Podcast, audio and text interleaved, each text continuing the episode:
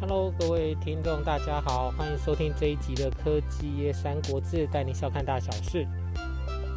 呃，今天呢，我们一样来谈一谈乌克兰乌俄战争的部分。虽然前上上一集我们有稍微带到，就是乌俄战争对我们台湾科技业跟电脑业的影响。那今天我们再来继续再来探讨一下这个话题哈。那前阵子耶鲁大学的教授制作了一个名单，有发表在耶鲁大学商学院的官网上面。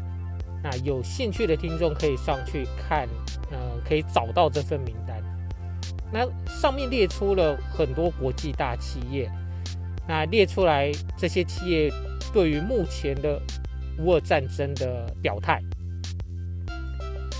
那这个名单上面有列不同的等级，那当然这名单是英文的了。那有列出不同的等级，那分别代表这个企业目前呢是已经全面的退出俄罗斯市场，或者第二等级是暂停在俄罗斯的业务，第三个等级呢是目前缩减在俄罗斯的业务，第四个等级呢是企业还在推迟 postpone，也就是还在观望的意思啊。最后一个等级就是。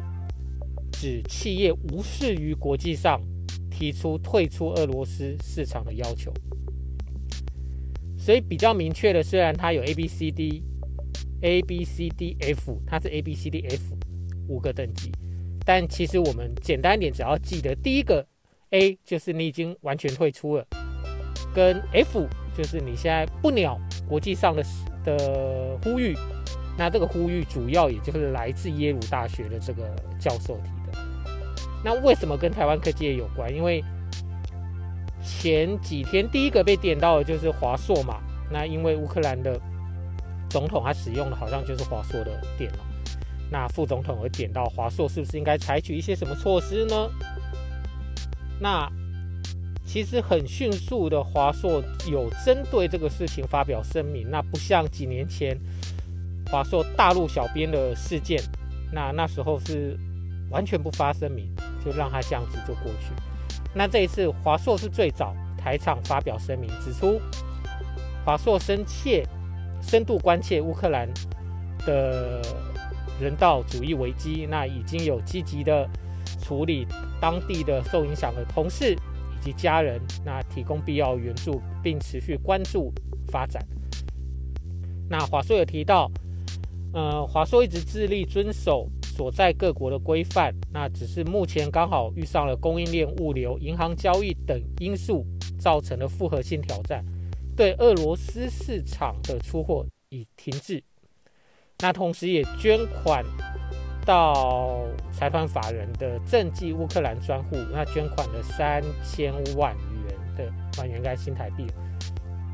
所以华硕最快已经发表声明，那虽然声明上提到。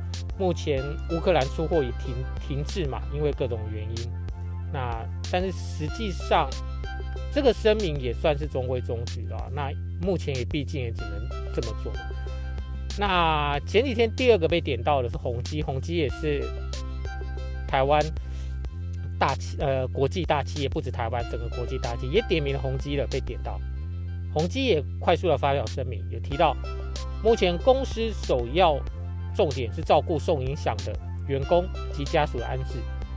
那目前已经有宏基乌克兰的员工已经安置到了波兰或德德国各地。那当地分公司也尽力安排员工在当地的生活，同时也密切的与人在乌克兰境内的宏基员工保持密切密切联系。那一样相一样的部分是跟华硕声明蛮类似的，同样会遵守国际间贸易相关的法律规定。重视人道关怀。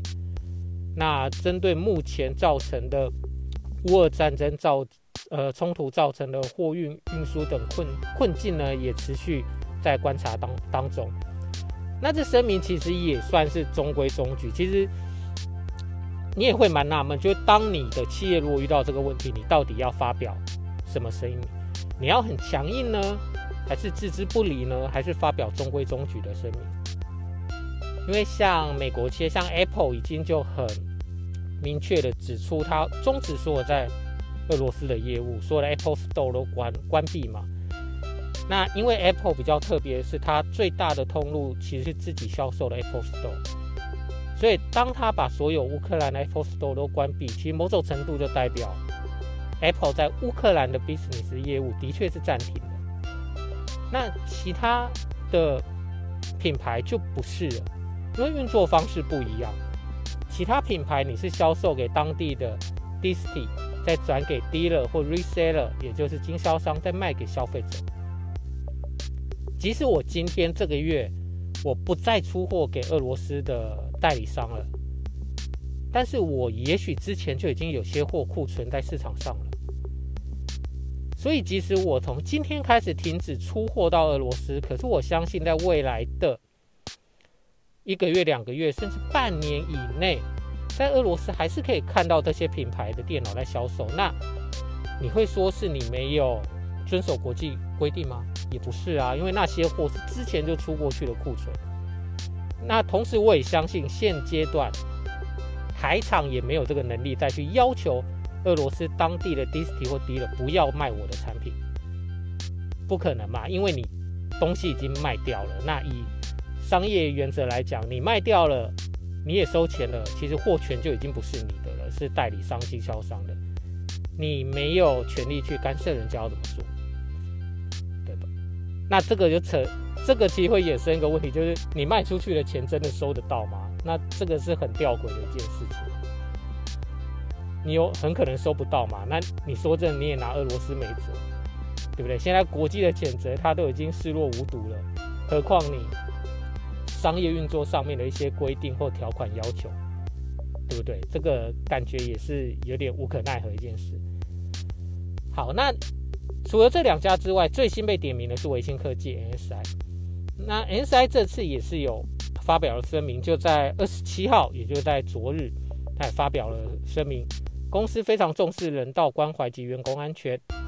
那同时，在俄罗斯的销售跟营运呢，也都恪守国际间相关的法律规定跟决议，希望这个冲突可以尽快落幕。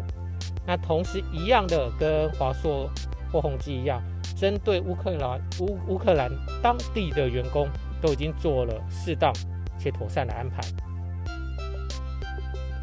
好，所以三家的声明听起来都中规中矩的。那其他还有一些台厂。暂时没被点到，我相信其他不管品牌厂像技嘉科技或什么，应该在当地也都都有销售。那只能说，目前被点到的是三家的台厂，最大的。好，那提到这个，你会想到一个很好问、很好玩的问题，因为我有去真的 download 这个名单，去耶鲁大学的商学院 download 这名单来看，那。台厂的这三家，华硕、伟星跟宏基，的确目前是被归类在第五类，就是完全不理会国际谴责规范的厂商之内。但国际大厂还有一家在里面哦，一样归类在这一类第五类，就是不鸟国际声明的联想 Lenovo 大陆品牌。你觉得耶鲁大学会针对他做谴责吗？也许会，也许不会，但是联想可能鸟都不鸟你，这是非常有可能。那至于另外两家美商的 Dell 跟 HP，呃，名列的等级不是在完全终止业务，那好像列在第二等级，就是会，嗯，是会会目前会先暂停啊，那会不会再回去不一定。好，所以提到这个，你会发现哦。其实国际上这种，尤其是战争这种大事，其实对很多的国际企业的确是非常的两两难。那以往人家都说商业归商业嘛，政治归政治，或者更早之前体育归体育。可是其实我们都了解，任何事情真的都跟政治一定扯得上关系，一定有关系。所以当你真的遇到这种事情的时候，你一般企业到底该怎么样去应对？这个真的是一个很深奥跟值得学习的一种课程。那也许在过去，我们台湾企业没有那么多的机会或呃去意识到这个问题的存在。但是我相信，随着近几年，尤其现在乌俄战争，那包含了从前阵子就开始，呃，台积电的创办人张忠谋提到，台湾的处于地缘政治的这个之中哦，其实一定都会遇到这个问题。所以不管是任何的企业，只要是台湾企业，我觉得都刚好是一个时机来开始去想。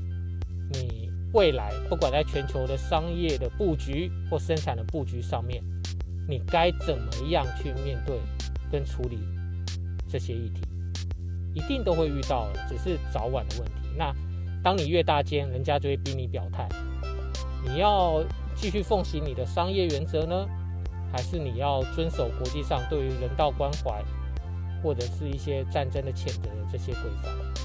这都是一个很值得深思的问题。那当然，最后我们是希望，呃，乌俄战争可以越早结束越好啦，因为毕竟没有任何人希望，呃，现在呃这个世纪还有战争的存在。好，那我们就希望之后战争可以赶快结束，然后让所有的，呃，我们不管是商业的运作啊，或者是人民的生活都可以回到正轨，这样子。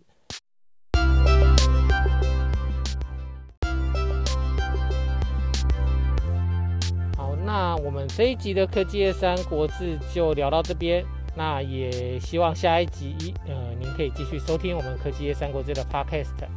好，这一集就到这里喽，拜拜。